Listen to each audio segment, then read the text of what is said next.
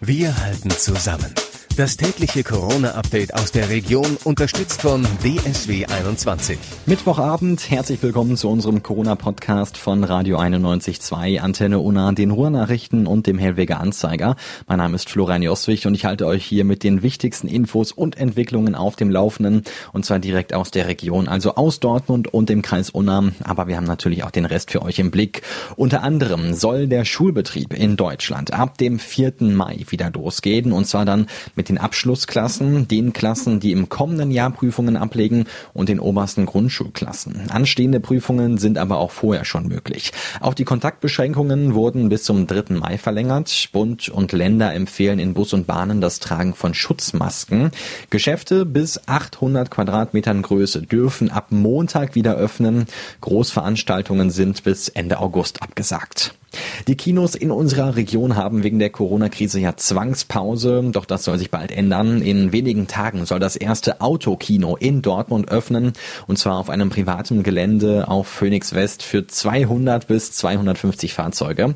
Das Projekt wird von Veranstalter Simon Schlumberg von Neo Vote organisiert. In den vergangenen Jahren war sein Unternehmen auch für Kino im Park verantwortlich. Schlumberg hofft, dass bereits zum Wochenende der erste Film gezeigt werden kann. Es sei schon so viel verraten, dass die Filme eine gute Mischung sein werden aus Klassikern und aktuellen vielen, den einen oder anderen auch recht neuen Blockbuster werden wir wohl dabei haben. Preise, da sind wir uns eigentlich schon recht sicher. Es wird pro Auto abgerechnet, 20 Euro bezieht sich auf zwei Erwachsene oder ein Erwachsener, Kind über 14. Der Kreis Unna hat seine Abstrichstellen zur Ermittlung von und mit dem Coronavirus infizierten Menschen geschlossen. Die Aufgabe übernimmt ab jetzt die Kassenärztliche Vereinigung Westfalen-Lippe. Patienten werden vom behandelnden Arzt, den ärztlichen Notfalldiensten oder auch von einer Krankenhausambulanz per Fax in einem der drei Behandlungszentren der KVWL in Lünen, Unna oder Schwerte angemeldet. Die anschließende Terminvergabe erfolgt dann per SMS bzw. Telefonanruf. Hof. Die Dortmunder Polizei warnt vor einer neuen Betrugsmasche im Zusammenhang mit dem Coronavirus. Es geht um einen Fall am Sonntag. Ein Betrüger rief da bei einer Seniorin an und gab sich am Telefon als Mitarbeiter der Stadt aus. Er bot ihr ein Corona-Paket mit den mittlerweile rar gewordenen Schutzmasken und Desinfektionsmittel an. Das sollte je nach Größe zwischen 420 und 700 Euro kosten. Die Seniorin wurde skeptisch und ließ sich nicht auf das Angebot ein. Die Polizei rät in solchen Fällen kein Geld zu überweisen und sich sofort bei der Polizei zu melden.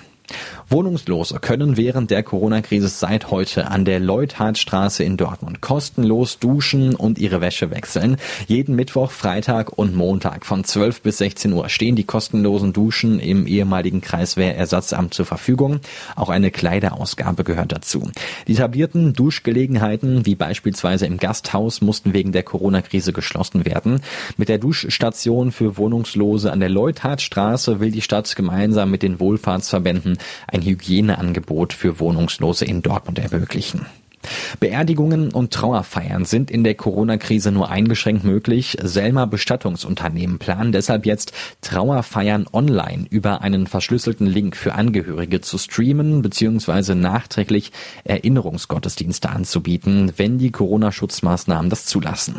Mit Appelrad Küpper ist in der Corona-Krise ein prominentes Unternehmen ins Schlingern geraten. Um den Standort am Westen Hellweg in Dortmund muss nach der Insolvenzanmeldung erstmal noch gezittert werden, denn aktuell will die Geschäftsleitung des Kölner Filialisten keine allzu konkreten Aussagen zu einzelnen Standorten machen. Eine vorsichtig optimistische Prognose gibt es trotzdem. Ich denke, dass wir in Dortmund weitermachen wollen. Wir sind in Dortmund immer erfolgreich gewesen, sagt Geschäftsführer Lothar Schäfer. Das Bürgerfreibad Selm bereitet sich trotz der Corona-Krise darauf vor, in der Sommersaison zu öffnen. Dabei werde man auch verschärfte Hygienevorschriften berücksichtigen, heißt es von der Geschäftsführung. Auch in Dortmund laufen weiter die Vorbereitungen. In den vergangenen Wochen haben die Mitarbeiter kräftig gewerkelt, um die Freibäder zum 1. Mai startklar zu machen. Zum Beispiel im Freibad Wellinghofen. Ob und wann die Dortmunder Freibäder in diesem Sommer allerdings öffnen werden, das sei zurzeit noch völlig unklar, sagt Sportwelt-Geschäftsführer Jörg Husemann. Ab heute Heute seien die meisten der etwa 65 Mitarbeiter der Sportwelt wegen der Corona-Krise erstmal in Kurzarbeit. Im Logistikzentrum von Amazon in Wern gelten strikte Hygienevorschriften, die ständig erweitert werden. Die Mitarbeiter müssen sich deshalb auf neue Regeln und Arbeitsweisen einstellen. Das macht zum Beispiel auch ihre Wege in diesem Riesenlager länger. Wegen der Corona-Krise ist die Zahl der Tiervermittlungen aus dem Dortmunder Tierschutzzentrum rückläufig. Das Tierschutzzentrum ist seit drei Wochen für Besucher gesperrt. Tiervermittlungen finden nur noch nach telefonischer Absprache statt. Um Sozialkontakte einzuschränken, werde zurzeit auch auf die Hilfe von Praktikanten und Langzeitarbeitslosen verzichtet. Stattdessen würden zehn Pfleger im Schichtbetrieb sämtliche Arbeiten übernehmen. Entgegen der Befürchtung sei die Zahl der Hunde und Katzen im Tierschutzzentrum durch Corona aber nicht gestiegen, sagt Leiter Peter Hobrecht. Wir sehen im Moment eigentlich wenig Zugänge im Tierheimbereich.